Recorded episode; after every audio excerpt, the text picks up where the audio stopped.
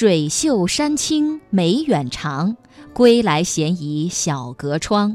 春风不解江南雨，笑看雨巷寻客长。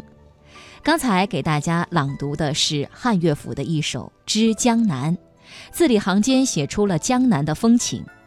说到江南，即使你从未见过，从未到过，在你的心里眼里都会有一幅画。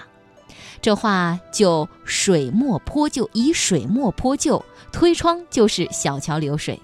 翩然之间，也许还会遇见卖茉莉花的姑娘。那今天我们就继续把脚步停留在江南。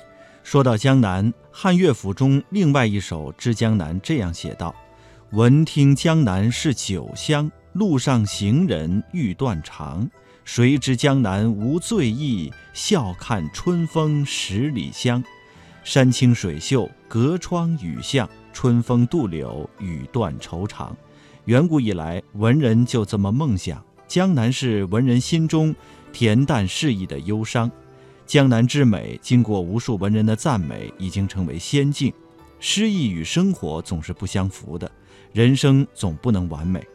郑愁予这样写：“我打江南走过，那等在季节里的容颜，如莲花的开落。